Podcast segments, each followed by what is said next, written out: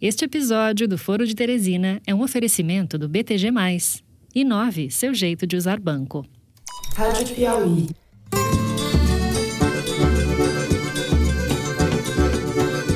Olá, sejam muito bem-vindos ao Foro de Teresina, o podcast de política da revista Piauí. Isso é falta de respeito. Para comigo que fiz um acordo com vocês, com Vossa Excelência, senador Humberto.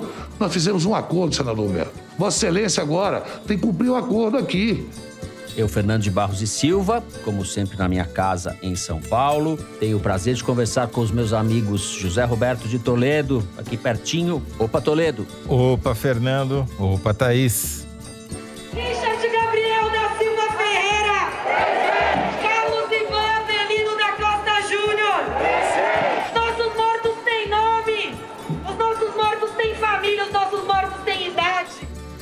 Thaís Bilenque, em Brasília. Salve, Thaís. Salve, salve, Brasil. Salve, salve, Brasil. Tem aqui, tem em São Luís, né? Tem no Pará e Juiz de Fora ou em Campos. É porque tem que fazer o sequenciamento genético, sabe? Isso demora de 5 a 8 dias para sair o resultado do sequenciamento genético. Muito bem, antes de partir para os assuntos da semana, eu tenho um recado para vocês ouvintes. Prestem atenção. O Foro de Teresina completou este ano, agora em maio, três anos de existência falando as coisas erradas. E nós vamos comemorar o feito com uma edição ao vivo do programa. É uma live, como vocês jovens chamam esse negócio hoje em dia. O que significa que vocês não só ouvirão a bela voz do Toledo, como poderão ver as belas caras do Toledo e da Thaís. Thaís, eu gosto da sua voz serena, mas a do Toledo deixa William Bonner no chinelo. Então a gente Trovão. tem que prestar homenagem à voz de trovão do Toledo. A gente já pediu para a produção encomendar aquele cenário de biblioteca para colocar no fundo das nossas casas. Só não vale vir com as obras completas do Ernesto Araújo. O resto vale tudo.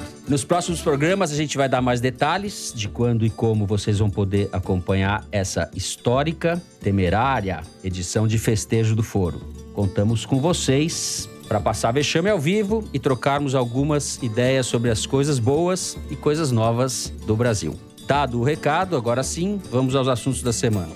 No primeiro bloco, a profusão do negacionismo e das quisilas, que vêm a ser as brigas e desentendimentos na CPI da pandemia. A gente vai falar do depoimento da secretária do Ministério da Saúde, Mayra Pinheiro, a capitã cloroquina, foi na terça, e do que se pode esperar das novas convocações. Houve muita discussão, muita briga e racha na CPI a respeito dos depoimentos que vêm por aí. No segundo bloco, o avanço da censura por parte da Polícia Civil do Rio, que tornou secretas as informações sobre suas operações pelo prazo de cinco anos. Medida que engloba, por exemplo, o recente massacre do Jacarezinho, quando morreram 28 pessoas, entre elas um policial. A gente fala também nesse bloco da bizarra investigação feita pela Polícia do Senado contra o cientista social Celso Rocha de Barros, por solicitação de dois senadores da tropa de choque de Bolsonaro na CPI, o Luiz Carlos Renzi, PP do Rio Grande do Sul, e o Eduardo Girão, do Podemos do Ceará. Vamos falar também do caso do professor de Direito Constitucional Conrado Hübner, que também sofre assédio judicial por parte do Procurador-Geral da República, Augusto Aras, a quem ele chamou de poste geral, provavelmente inspirado na tremenda capacidade de iniciativa de Aras para investigar as suspeitas contra Bolsonaro. Por fim, no terceiro bloco, a chegada da variante indiana do vírus, o aumento do número de pessoas infectadas e o estrangulamento da capacidade hospitalar, que já opera no limite em várias cidades. A terceira onda tá aí. É isso? Vem com a gente.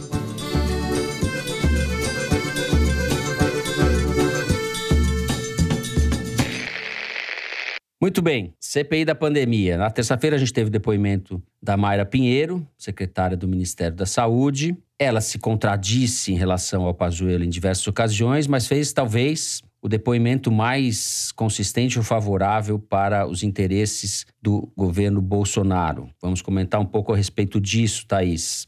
Mas, sobretudo, a respeito da sessão de quarta-feira, na qual foram decididas as convocações próximas aí da CPI. Entraram no jogo nove governadores, entraram também o assessor especial da Presidência da República para Assuntos Internacionais, o Felipe Martins, e o irmão do Weintraub mais famoso, o Arthur Weintraub, que era assessor do Bolsonaro, assessor da presidência, e tinha, segundo vários indícios, gravações, participação nessa política paralela de saúde que foi articulada no Planalto e no gabinete do próprio Bolsonaro. Thais, vamos começar pelas confusões ou pela secretária? Vamos começar pelas confusões. É isso, como sempre. Bom, essa sessão teve bate-boca, teve confusão, teve uma saidinha dos senadores para uma tentativa de acordão a portas fechadas. E no fim das contas, o que se viu foi bastante divergência lá dentro. Tudo porque os senadores votaram para votar a convocação de nove governadores. E já no segundo nome lido, o Renan Calheiros, que é o relator da CPI, disse que era contrário, que fazia questão de figurar ali nas notas taquigráficas que ele votava contra a convocação dos governadores. E foi seguido pelo Randolph Rodrigues, o Eduardo Braga e o Humberto Costa, que fazem parte do que a gente agora chama de G7, que são os senadores que não estão com o governo, né? Renan Calheiros é pai do Renan Filho, que é governador de Alagoas, mas que não estava nessa lista de convocados porque o critério que eles estipularam era que fossem governadores alvo de investigação da Polícia Federal. Mas o Omar Aziz passou o recibo para esse grupo do qual ele faz parte, dizendo que eles tinham feito um acordo e que eles estavam desrespeitando esse acordo. Esse acordo consistiria na convocação desses governadores para aplacar o discurso bolsonarista de que a CPI só quer prejudicar o presidente da República e não quer investigar todos os problemas que podem ter havido nos estados e municípios. Então, o que eles tinham decidido, ou pelo menos supostamente, era que os governadores que fossem alvo das, de investigações também entrassem no escopo da CPI, mas o que se viu, na verdade, é que não havia acordo nenhum. E isso acontece exatamente porque tem um racha iminente nesse grupo G7 que, se acontecer, se se concretizar de fato, pode mudar muito o cenário da CPI, que até aqui tem se mostrado fruto de notícia negativa para o Palácio do Planalto. Você aposta nessa mudança de correlação de força?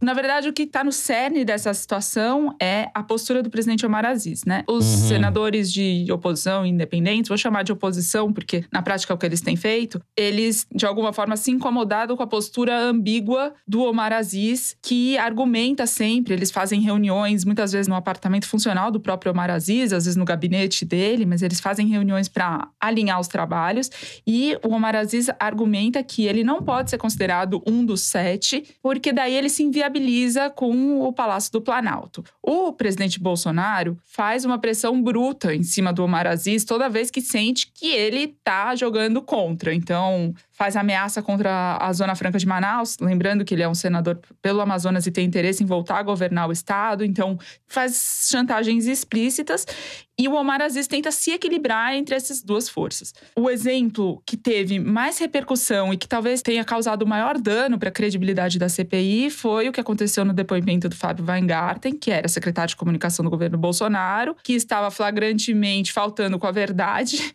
para usar um eufemismo bastante político, e o Omar Aziz deixou o clima esquentar e depois na hora H, quando o Renan Calheiros pediu a prisão dele em flagrante, o Omar Aziz recusou.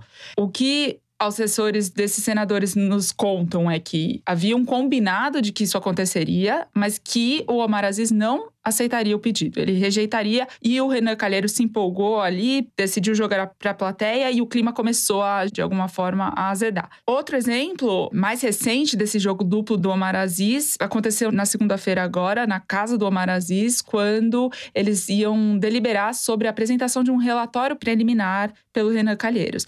Isso era uma tentativa do Omar Aziz para, de alguma forma, atenuar a pressão sobre a CPI, que na teoria dele, fatiaria, digamos assim, uhum. as denúncias contra o governo federal e aí daria uma aliviada, né?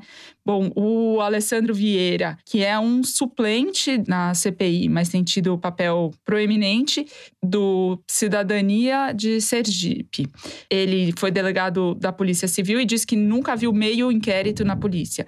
E aí o Renan Calheiros, que já não estava com nenhuma disposição de fazer esse relatório preliminar, concordou, o Humberto Costa também, o Randolph Rodrigues também, e aí o Omar Aziz foi vencido outra vez. E aí, aqui, só uma curiosidade: o Tasso Gereissati faz parte desse G7, mas praticamente não tem aparecido no Senado. Ele faz tudo remotamente por causa da pandemia. Mas eles têm um grupo de WhatsApp que chama Filhos do Otto e do Tasso. O Otto Alencar é o decano, é o mais velho dos senadores, uhum. o Tasso Gereissati também. Então, eles têm esse Otto grupo. Otto Alencar é PSD Bahia. PSD Bahia, o Tasso Gereissati é do PSDB do Ceará e ele opinou contra, enfim, o Tasso consegue se manter a par por meio desse grupo, que também, inclusive, é motivo de piada entre eles, porque eles comparam os filhos do Otto e do Tasso com os grupo Filhos do Januário, que era aquele grupo do Deltan uhum. Dallagnol, com os outros procuradores da Lava Jato em Curitiba, todos bastante amigos e próximos, só que não desses senadores. Não é uma boa referência, né? Isso vai fazer acontecer o que Sócrates dizia para Alcebiades jovem, isso não vai acabar bem. Vai acabar bem.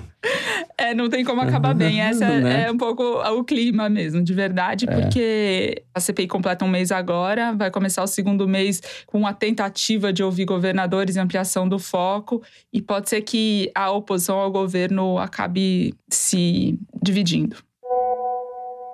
Bom, gente, uma atualização depois do depoimento do Dimas Covas, diretor do Instituto Butantan, para a CPI da Covid nesta quinta-feira. Ele afirmou que o Butantan ofereceu 100 milhões de doses para o governo federal ainda em julho do ano passado, mas o pedido foi recusado, as negociações ficaram travadas e o contrato só foi assinado em janeiro desse ano, prevendo 46 milhões de doses, portanto, menos da metade.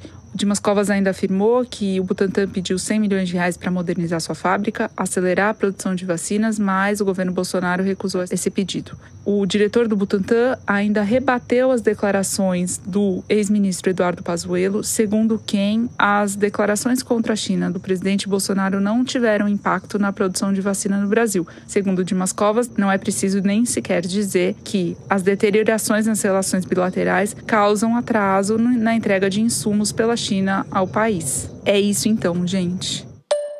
José Roberto de Toledo, empolgadíssimo com os depoimentos dos governadores que vem por aí. A gente achava que estava organizando a narrativa, pelo jeito vai começar a desorganizar a narrativa. Então, a CPI, Fernando, está se repetindo, querendo reconvocar pessoas, atores. Lentamente, com isso, vai dissipando o interesse do público, vai dispersando o seu foco não fala mais de Bolsonaro, já começa a falar de governador e assessor da Rebimboca da Parafuseta. Mas o Randolph e... Rodrigues apresentou requerimento para convocar o Bolsonaro, né? Sim, que não vai passar. Só para deixar o registro. E com isso vai dando chance ao Bolsonaro e ao bolsonarismo de recobrarem o controle da narrativa política. A cada terça-feira, que costuma ser o dia de pico de interesse pela CPI nas redes, as menções à comissão vai diminuindo. Nessa semana, o pico foi 35% menor do que de duas semanas atrás, que foi o auge da audiência da CPI nas redes, digamos assim, né? segundo o levantamento da Arquimedes. Prioridade desses atores da CPI, que de certa maneira são os protagonistas da frente ampla política que a oposição tenta armar contra o Bolsonaro, é ganhar a eleição nos seus estados em 2022, seja para o governo, seja para o Senado. Eles querem antes de qualquer outra coisa, diminuir o risco de renovação que o bolsonarismo representa. E para você ilustrar isso, nada melhor do que a lista de nove governadores que foi convocada pela CPI. Quase metade dos governadores é do PSL, o ex-partido do Bolsonaro, que elegeu uh, apenas governadores novatos, né? gente que não tinha trajetória política. A consequência disso é que, mesmo enfraquecido, né, o Bolsonaro está no seu pior momento de popularidade. Saiu ontem mais uma pesquisa do Poder 360 que confirma isso. Mesmo estando enfraquecido, o Bolsonaro consegue levantar poeira e projetar uma imagem mais forte do que realmente ele é ou está. Haja vista as manifestações com motociclistas no final de semana. O que a gente consegue ver é que, mesmo a CPI tendo conseguido comandar a narrativa nas últimas semanas, o bolsonarismo conseguiu reagir e se manter coeso e está do mesmo tamanho que sempre esteve. Tem lá os seus 25% e a oposição não consegue fazer esses 25% que acham o governo ótimo ou bom cair de jeito nenhum. O que aconteceu foi que o Bolsonaro perdeu o apoio do centro. O regular está desaparecendo e está aumentando os que acham o governo ruim e péssimo. Agora, esse apoio do centro, ele é volátil, ele vai para lá e vai para cá, dependendo da circunstância muito imediata do momento. Na verdade, o apoio do centro só conta em dois dias na política no dia da eleição e no dia do impeachment. Como não tem a menor perspectiva de haver dia do impeachment, porque nenhum dos atores que está comandando o show me parece interessado em impeachment nesse momento, o Bolsonaro, para ele, tanto faz ou tanto fez perder o apoio do centro agora. O que interessa é em 2022, no dia da eleição. Né? A imagem do Lula e do Fernando Henrique juntos se por um lado mostra uma chance de coalizão de antigos adversários, uma coisa que não se via desde os anos 70 do século passado, é também, do ponto de vista do bolsonarismo, um bálsamo, porque é a imagem da velha política querendo voltar. E eles estão explorando isso nas redes muito habilmente. A projeção que esse momento faz para 2022 é de novo a luta do novo contra o velho. Esse cenário que os bolsonaros da vida estão tentando montar. E, de certa maneira, é o que a oposição está fazendo também, porque não surgiu nenhuma liderança oposicionista nova com força suficiente para catalisar a oposição. E aí você volta para as lideranças antigas. O Lula assumiu esse buraco deixado e vai permitir, de alguma maneira, para o Bolsonaro tentar reprisar o discurso de 2018, que era o velho contra o novo. Tudo isso está acontecendo na véspera da terceira onda da pandemia. No meio disso, parte da oposição marcou para o próximo final de semana uma onda de manifestações contra o Bolsonaro. Pra sábado agora. Sábado, dia 29. Agora, a pauta é difusa. Tem esse pano de fundo, mas tem manifestação contra a violência policial, manifestação pelo aumento do valor do auxílio emergencial, tem manifestação para todo gosto. É um pouco parecido com junho de 2013, do ponto de vista da dispersão dos assuntos. Agora, eu não sei o que, que vai dar, pode ser um grande sucesso essa manifestação de sábado, ou não. O que já dá para ver nas redes é que ela rachou a oposição. Tem muita gente fazendo um discurso contrário, preocupado, achando que vai dar munição para os bolsonaristas depois para dizer que a terceira onda foi culpa dessas manifestações. Enfim, não é um bom momento para a oposição. A oposição perdeu a coesão interna. Tanto é assim que com relação ao depoimento da Mayra Pinheiro, a capitã cloroquina, foi pela primeira vez um empate técnico em manifestações nas redes contra e a favor uhum. dela. Primeira vez que o bolsonarismo consegue isso na CPI. Eu só acho, Zé, em relação à manifestação de amanhã, sábado, é a primeira vez que as forças que se opõem ao Bolsonaro e essa loucura vai para as ruas, tendo a achar que isso vai ter força. Por um lado, concordo com você que existem certas pautas difusas, mas existe um catalisador, que é o fora Bolsonaro. Eu acho que esse carro-chefe vai puxar todas as outras coisas. Com o paradoxo de que sair à rua, mesmo com todos os cuidados, vai ser algo sempre contestável. A gente lembra nos Estados Unidos, as manifestações de rua que se seguiram à morte do George Floyd foram muito grandes, né? Muito grandes. E isso teve peso no resultado da eleição. Então vamos ver como isso vai se comportar. Para mim é uma interrogação. Thaís, a gente esqueceu o Pazuello nessa confusão toda de CPI. Não, a gente esqueceu, mas Bolsonaro não, né? O fato dele ter levado o Pazuello a tiracolo ali na sua motocada, como você apelidou essa manifestação que eles fizeram, né, no final de semana passado, também desencadeou uma reação bastante delicada no comando do Exército, porque a participação de militares da ativa em qualquer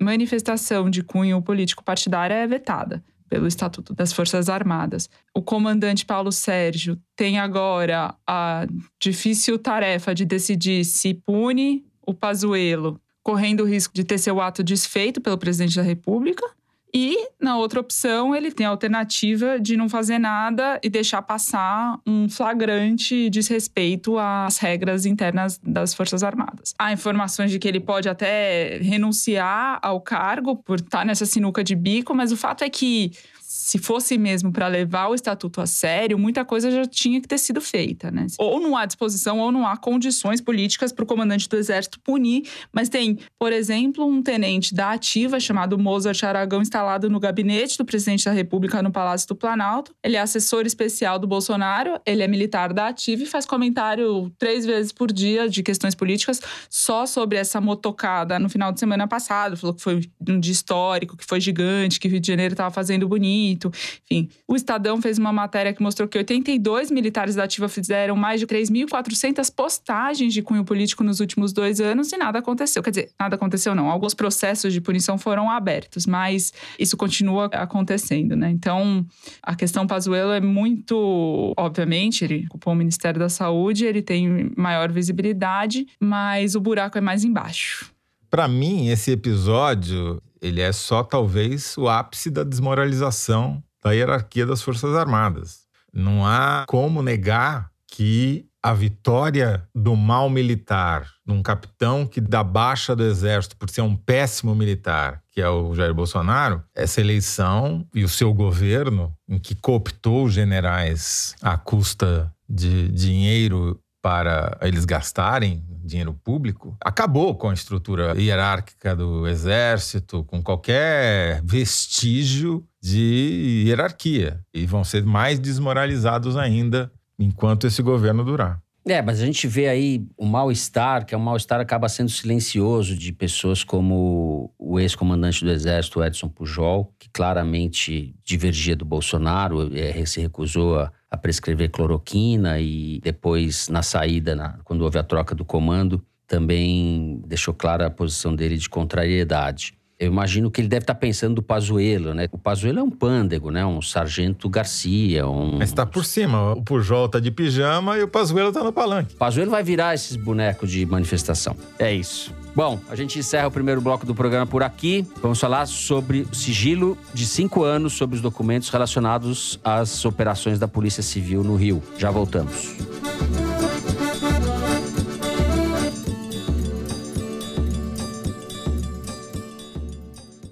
BTG Mais é um banco único, igual a você, que gosta de deixar tudo do seu jeito. Seja BTG Mais. Aqui você pode escolher o design do cartão, os benefícios que realmente importam e contar com o Investe Mais, o nosso cashback que transforma parte dos seus gastos em investimentos.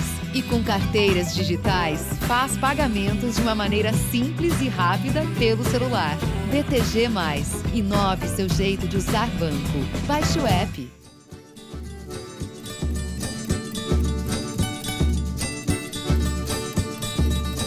Muito bem. A Polícia Civil do Rio de Janeiro decretou essa semana sigilo por cinco anos sobre os documentos relacionados às operações policiais da corporação realizadas a partir de 5 de junho de 2020. Isso engloba a operação recente, um massacre, na verdade, na favela do Jacarezinho, quando morreram 28 pessoas, entre elas um policial. Até para o Brasil isso parece escandaloso, Zé.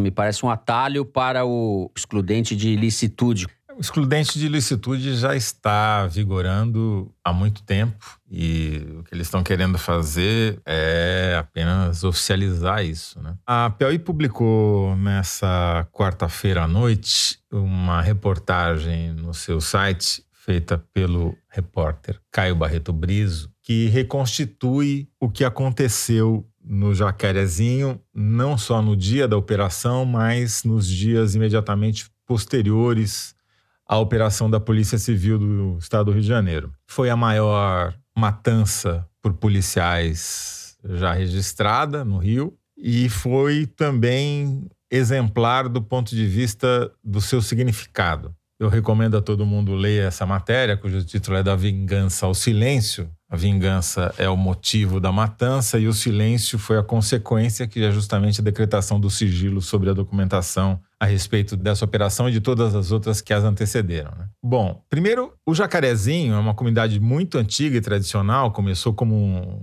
um quilombo de resistência à escravidão e evoluiu para o que é hoje uma comunidade muito grande, estima-se que quase 100 mil pessoas morem lá. Ela está localizada a 200 metros do Palácio da Polícia Civil, da cidade da polícia. Tanto que boa parte dos policiais que invadiram a comunidade naquele dia foi a pé, embora tivessem o apoio ali dos veículos táticos, como eles chamam, blindados para fazer a incursão. A descrição do Caio mostra muito bem o que, que aconteceu. Logo nos primeiros minutos, quando alguns policiais desceram desses veículos blindados para remover obstáculos que o tráfico coloca justamente para evitar a incursão da polícia e dos seus adversários que tentam tomar o território, um dos policiais, que é o Frias, ficou dando cobertura para os policiais que removiam essas barreiras e imediatamente esse grupo de policiais foram alvo de duas rajadas de tiros de fuzis e a segunda rajada atingiu esse policial na cabeça e ele morreu instantaneamente. A partir daí, o que passou a acontecer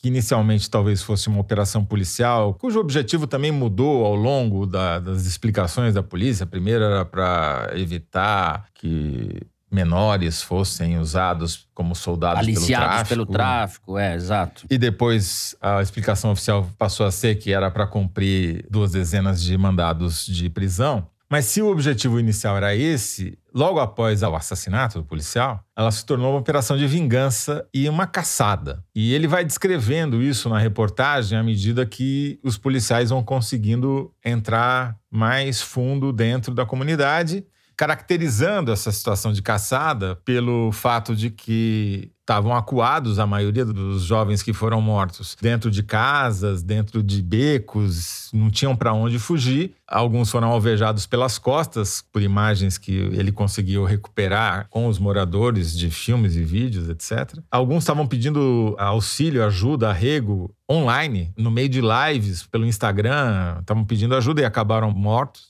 claramente uma vingança pela morte do policial. Quando essas operações, como diz na matéria lá um morador, acontecem à noite e morre algum policial, algum policial é ferido, diz ele, a polícia costuma voltar no dia seguinte para se vingar. Nesse dia, como o policial morreu logo no começo, a vingança se deu ao longo de todo o dia. Não é que os 27 foram mortos num mesmo lugar, ao mesmo tempo. Essas mortes foram distribuídas ao longo de horas, né? Depois o Caio voltou ao Jacarezinho vários dias subsequentes. E o que ele descreve no segundo dia, no dia seguinte à operação, Uhum. é o tráfico funcionando na entrada da favela, a 200 metros da cidade da polícia, como sempre funcionou e continua funcionando. Quer dizer, foram 28 mortes sem consequência, porque nada mudou no poder do Comando Vermelho, que continua comandando a região e sendo o poder de fato lá. O Estado não avançou um milímetro para tomar esse poder do Comando Vermelho. Os jovens, os vapores, os soldados do tráfico foram substituídos imediatamente, como se nada tivesse acontecido, só tem mais balas na parede. E aí ele vai descrevendo o impacto disso nas famílias. Né? Todos esses jovens que morreram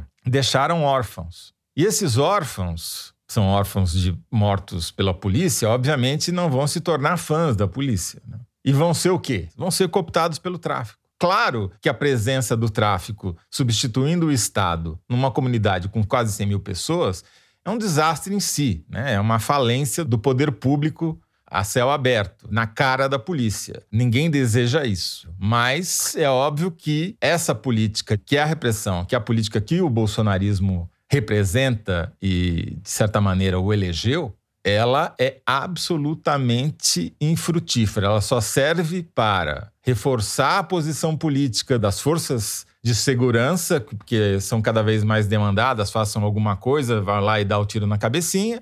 E, por outro lado, os moradores cada vez mais oprimidos pelo crime organizado, que não cedeu um milímetro do seu poder. O bolsonarismo e esse tipo de política repressiva, que é adotado no Brasil há muito tempo e que foi agora levado ao paroxismo nesses tempos de bolsonarismo, Eles dependem do tráfico armado lá. Quem põe as armas lá dentro? Você acha que isso não passa pela polícia? É óbvio que isso passa pela polícia em algum nível e pelas milícias. Então, esse tipo é funcional. Eles precisam matar essas pessoas, precisam ter gente armada dentro da favela para poder fazer esse teatro. É uma barbárie, uma situação que se autoalimenta e que não tem resultado nenhum. Pelo contrário, você só vai aumentando o fosso, o drama, a tragédia dessas comunidades que vivem permanentemente sob o terror dos traficantes, da polícia, de todo lado. Enfim, essa medida do sigilo, mesmo para os padrões brasileiros, é um escândalo, é um escárnio. Ela oficializa a barbárie. Você vai lá, mata e depois você fala: ó, tá decretado silêncio. A nossa versão é a que vale, vocês não podem saber nada. Acabou. A matéria cita aqui uma pesquisa de um sociólogo especializado no assunto, escreveu um livro sobre o tema. Praticamente 99 em cada 100 inquéritos sobre mortos pela polícia no Rio de Janeiro acabam arquivados e a pedido do Ministério Público. É, então. Quem deveria fiscalizar acaba sendo cúmplice dessa política ou certamente a incentivando, porque não tem punição. Né? Agora, a decretação de sigilo é para evitar qualquer chance de virem a público documentos como vieram, por exemplo, no Falê, que mostravam os documentos, por exemplo, sobre a autópsia dos corpos, deixava evidente que tinha sido mais do que uma troca de tiros, né? Tinha evisceração, tinha sinais de tortura, enfim. Nem isso vem mais a público. Eu quero ainda nesse bloco, vamos encerrar temporariamente o caso do Rio de Janeiro. Thaís, a gente está falando de censura de alguma maneira. Há um ambiente difuso de censura com vários exemplos de medidas de garrote à democracia e de avanço de medidas de censura, de intimidação de pessoas que se opõem ao governo Bolsonaro. Nós tivemos dois casos recentes. O mais recente deles, contra o cientista social Celso Rocha de Barros, colunista da Folha de São Paulo, que está sendo alvo de uma investigação da polícia do Senado. Ele está sendo investigado a pedido do Luiz Carlos Renzi, do PP do Rio Grande do Sul, e do Eduardo Girão, do Podemos do Ceará, senadores bolsonaristas que fazem parte da CPI da pandemia, porque ele escreveu um artigo. Consultório do crime tenta salvar Bolsonaro na CPI da Covid. O outro caso é do Conrado Hübner, professor de Direito Constitucional, que está sendo acessado na Justiça pelo Procurador-Geral Augusto Aras por tê-lo chamado de poste. Poste, poste, poste. Tá chato, né, Thaís? Tá difícil viver no Brasil. Pois é. Eu fui checar, né, na Polícia Legislativa quais eram as atribuições e entre elas não há nada relativo a investigar alguém por dar sua opinião. É, as competências da Polícia Legislativa, em resumo, são garantir a segurança e integridade física de pessoas e do patrimônio no Senado ou apurar infrações penais em detrimento de bens, serviços e interesses do Senado. Eu perguntei para o Senado aonde no regimento estava previsto esse tipo de iniciativa, o Senado não me respondeu. No boletim de ocorrência que os dois senadores registraram, o Eduardo Girão e o Luiz Carlos Reis, disseram, abre aspas, que eles foram surpreendidos com a divulgação nas redes sociais do texto escrito pelo Celso Rocha de Barros, com evidente interesse de denegrir a imagem destes parlamentares. Então começa por aí. A preocupação deles é com as redes sociais, tão somente, e o uso da palavra denegrir, que é tão velha quanto esse tipo de intimidação. Como eu não encontrei nenhuma resposta nessas duas vias, eu liguei para o senador Eduardo Girão e perguntei para ele o motivo da investigação. Ele começou dizendo que o nosso irmão, né, em referência ao colunista, o acusou de um crime. Eu perguntei se a interpretação dele não esbarrava na liberdade de expressão e o Girão disse que ele era um democrata, mas que liberdade de expressão não tem nada a ver com isso. Eu perguntei também se ele achava proporcional ele usar a estrutura do Senado, a qual ele tem acesso pelo cargo que ele exerce, e ele disse que era contra o foro privilegiado e repetiu que foi acusado de um crime. Aí, então, eu perguntei qual que era a prerrogativa da Polícia Legislativa para um caso como esse. Ele falou que estava muito focado na CPI e aí chamou um assessor dele para auxiliá-lo nas respostas. Aí o assessor ditou para ele a seguinte resposta: que todos os procedimentos com relação a ofensa devem ser reportados à Polícia do Senado. É palavras dele. Como se fosse feito por um cidadão comum numa delegacia comum. Então, como ele está no Senado, ele reporta para a Polícia do Senado. E que já tem muitos precedentes em relação a isso. Eu perguntei quais eram esses precedentes.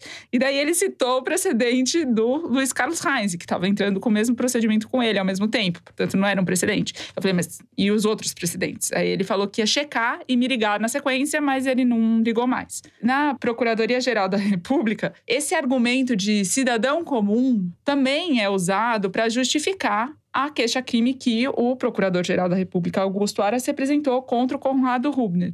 Eles falam que o Aras não fez nada na condição de procurador, ele fez na condição de cidadão comum sem envolver a PGR.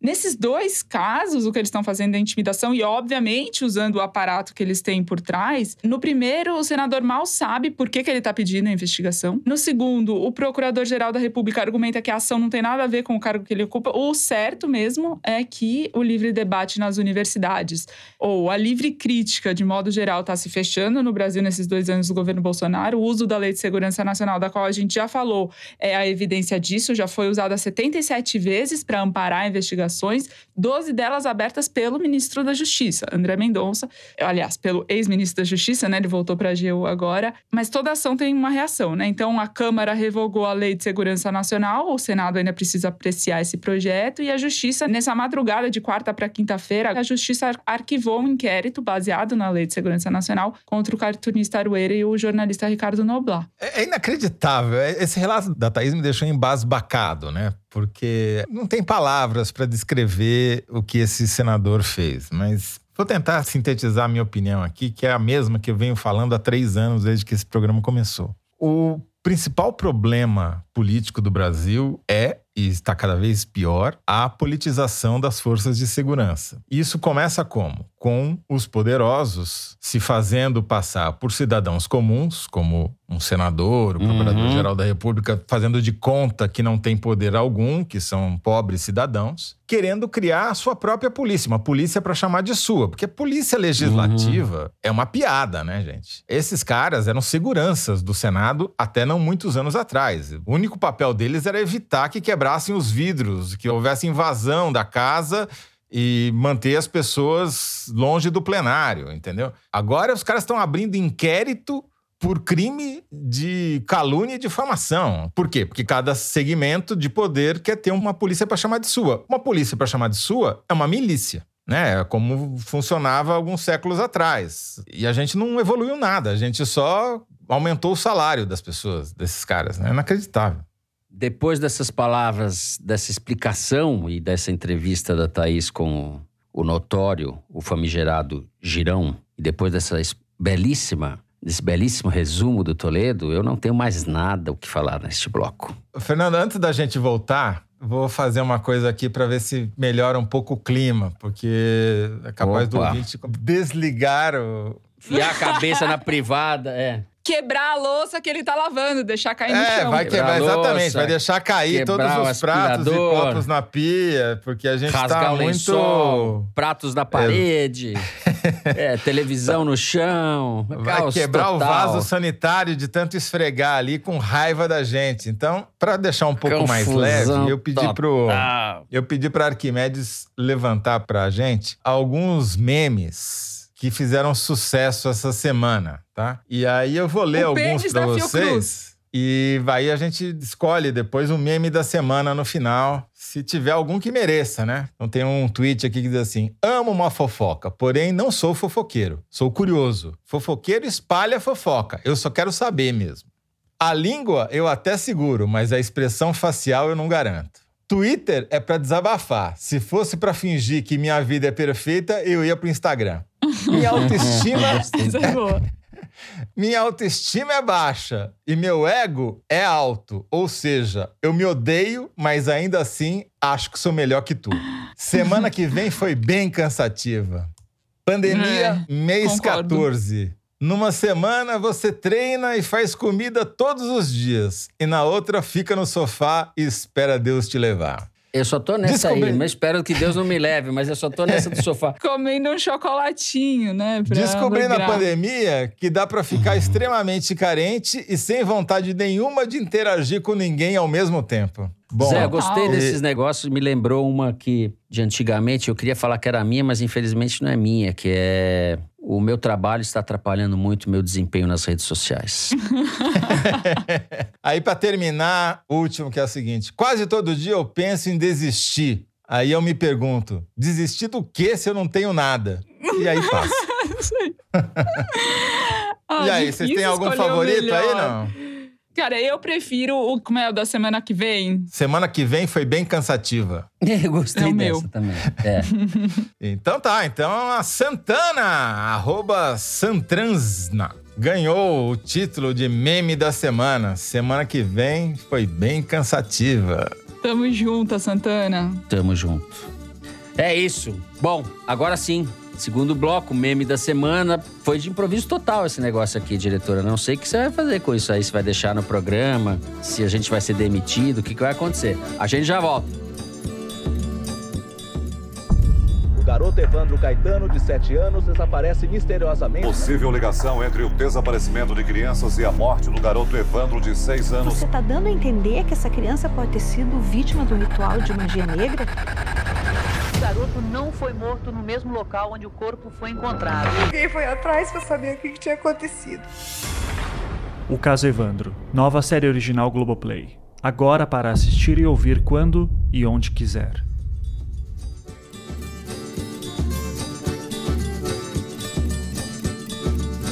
Muito bem, pandemia.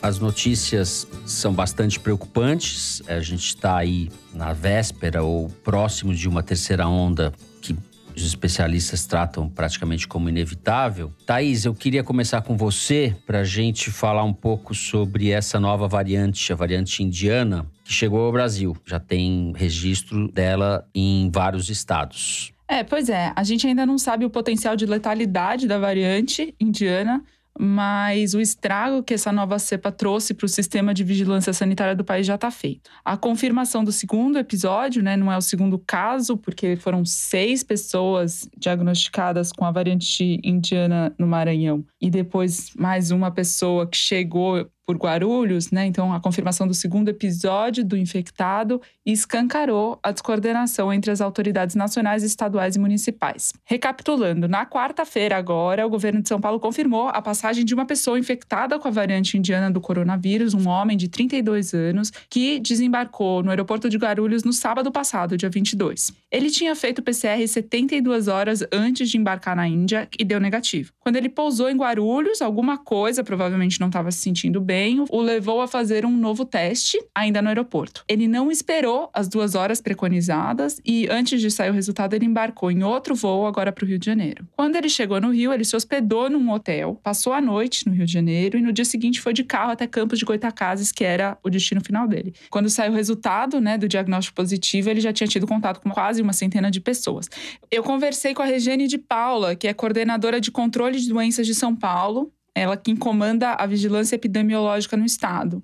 A Regiane de Paula disse que foi um erro, uma falha, nas palavras dela, da Anvisa, que é a responsável pela vigilância sanitária nos portos e aeroportos do país. A Anvisa só avisou o governo do estado que o teste do passageiro tinha dado positivo quando ele estava pousando no Rio de Janeiro. Justamente essas falhas da Anvisa fizeram o governo de São Paulo criar um fluxo próprio para casos como esse de gente que chega de fora, de países que têm variantes que causam alerta, né, segundo a Organização Mundial da Saúde. Agora, toda vez que o paciente for identificado, se tiver sintomas, ele vai ser transferido para o hospital de Guaianazes e se ele tiver sem sintomas, ele vai ser levado para um hotel em São Paulo, onde foram reservados 60 quartos para monitoramento desses pacientes. Só que agora que essa pessoa já circulou por dois estados, três cidades, as autoridades estão tentando localizar todo mundo que teve contato com eles. Os vizinhos nos dois voos, o que veio da Índia para São Paulo e que foi até o Rio, as três fileiras da frente, as três fileiras de trás, os comissários que o atenderam,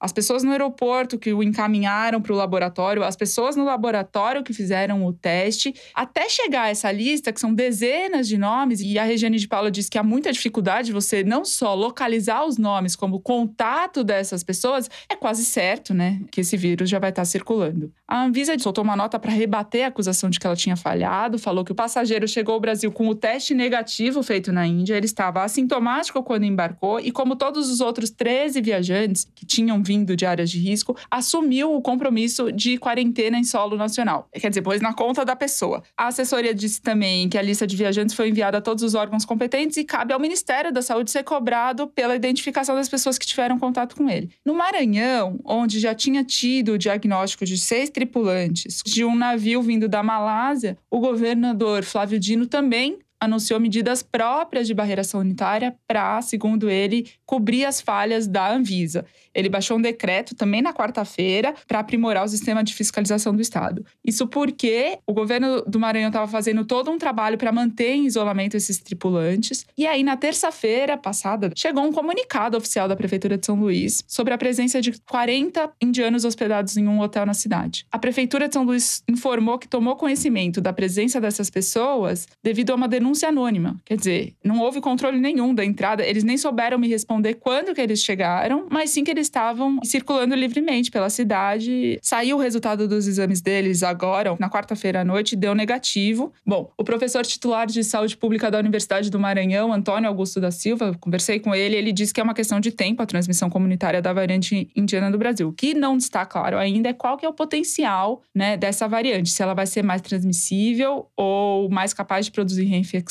ou se ela vai ser mais letal. O que a Regiane de Paulo explica é que, por exemplo, a variante de Manaus, a P1, foi muito mais agressiva no Brasil do que em outros lugares, da mesma forma como a variante do Reino Unido foi muito mais agressiva em outros lugares do que acabou sendo no Brasil. Então, no mundo ideal, segundo a Regiane de Paulo, o que tinha que ter sido feito, o que deveria estar sendo feito no Brasil é o que os Estados Unidos fizeram, por exemplo, com o Brasil, justamente pela variante de Manaus, que impediram todo mundo, qualquer pessoa vinda do Brasil, de entrar lá sem antes fazer uma quarentena de 14 dias em algum país autorizado por eles. Mas como aqui não tem nenhum rigor, o que precisa fazer é o que a gente já sabe há um ano e meio, que é distanciamento social e máscara. As pessoas estão desistindo de usar máscara, higiene das mãos. O, o que a gente pode fazer, além da vacina que precisa acontecer. Zé, esses relatos da Thaís são impressionantes. A gente está se aproximando aí das 500 mil mortes, né? E as perspectivas são bem ruins, né? A gente não aprendeu nada e a gente voltou para trás. É inaceitável você não ter uma política pública coordenada nacional para evitar a entrada de pessoas que venham de lugares que estão desenvolvendo uma variante nova que você não conhece nada a respeito e que provocaram uma catástrofe na Índia. A gente já teve a milicocaquistocracia, a teocaquistocracia, agora nós temos a, a sanitocaquistocracia, quer dizer, é a destruição do Estado. O governo Bolsonaro é a destruição do Estado brasileiro, mesmo daquilo que ele tinha de melhor que é o sistema de saúde pública. Né? Bom, porém, muito antes dessa variante indiana chegar, e ela chegou, como a Thaís descreveu tão bem, a gente já estava com a terceira onda contratada. Você já tem crescimento de casos em boa parte das principais cidades brasileiras. Você já tem essas cidades com o sistema hospitalar saturado. Você já tem lá na Grande Matão Batatais decretando lockdown, Ribeirão Preto fechando o comércio porque a situação está terrível e no momento em que estava tudo preparado para abrir a economia. Quer dizer, as políticas públicas no Brasil elas sempre vão na contramão, tem o timing exatamente oposto do que deveria ser. A gente não está se antecipando, falando, ó, fica em casa agora porque o pior está por vir. Não, a gente está falando, não, vai para a rua enquanto o pior não chega. E ao mesmo tempo a vacinação fica nessa coisa, uma semana sobe a média, outra semana cai cai, Sim. não tem constância nenhuma, não tem fluxo de entrega. E as coisas, Quer dizer, você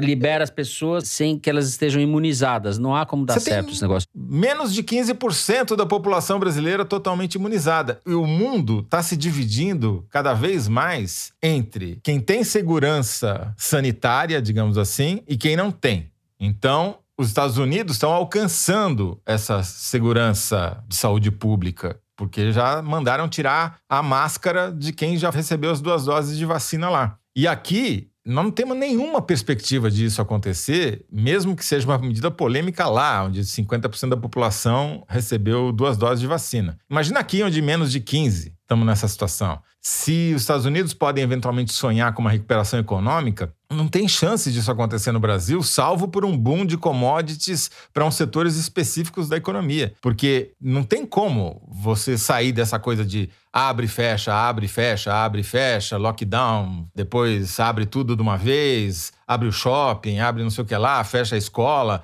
Essa zona não vai passar tão cedo. Para completar, a gente vê a chegada dessa terceira onda com uma ocupação dos hospitais já altíssima, né? mais alta do que aquela que havia no começo da segunda onda. Então, a gente realmente pode ter uma situação bastante trágica mesmo, né? É, só para não ficar totalmente deprimente, eu estou nessa política de tentar fechar os blocos com boas notícias, ou pelo menos com uma piada. Saiu uma. Coisas boas e coisas novas. É, exato. Temos aí uma coisa nova que é boa. Duas pesquisas, na verdade, e uma delas chefiada por um brasileiro, o Michel Nussensweig. Apesar do sobrenome, ele tem passaporte brasileiro, nasceu no Brasil, mas exerce a função de pesquisador nos Estados Unidos já há décadas. É filho também de cientistas brasileiros que emigraram do Brasil por causa da perseguição da ditadura militar. Ele trabalha lá na, na Universidade de Rockefeller, em Nova York, e é um estudo muito importante que ele fez mostrando que as pessoas que tiveram Covid desenvolvem células de memória no sistema imunológico muito persistentes, que duram pelo menos um ano, talvez a vida toda, e que para essas pessoas a vacinação funciona como uma espécie de booster, né? Quer dizer, é um reforço dessa resposta imunológica que elas têm e cujo organismo mantém a memória. Isso nos dá uma esperança de que, passada a epidemia Bolsonaro, talvez a gente consiga superar também a epidemia Covid. Amém. Muito bem. Amém. Ah, amém, não vou falar amém. Não vou falar amém. Bom, vamos acabar com essa. Acabar, você terminar o bloco com essa janela de otimismo que o Toledo nos possibilitou aqui. A gente encerra assim o terceiro bloco do programa e já volta com o momento Kinder Ovo. Aquele. Quem ganhou o momento Kinder Ovo na semana passada foi a Eu! Thaís. Foi a Thaís. Ouve, esse, ouve isso daí. Vamos ver se ela Aconteceu. repete. Aconteceu. Vamos ver se ela repete, se ela vai pro bicampeonato. A gente já volta.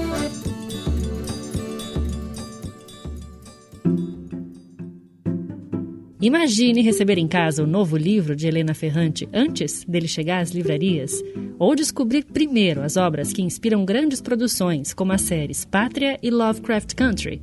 Assim é o Intrínsecos, o clube do livro da editora Intrínseca.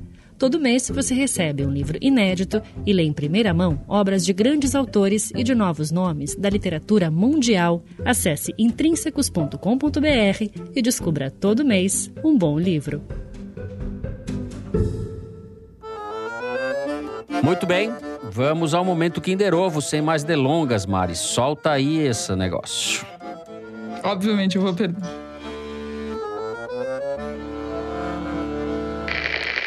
Eu sou uma pessoa temente a Deus. E eu sou uma pessoa sempre habituada aos, aos dois lados da moeda. Quem é eu o sempre convivi com grande poder e sempre convivi com a absoluta falta de poder.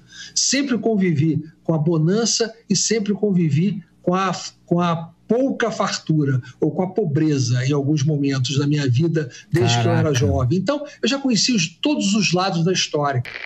Próximo. Puta que pariu. Ah, isso vai ser uma humilhação. Vai ser. Caraca, ainda bem que eu não acertei isso daí.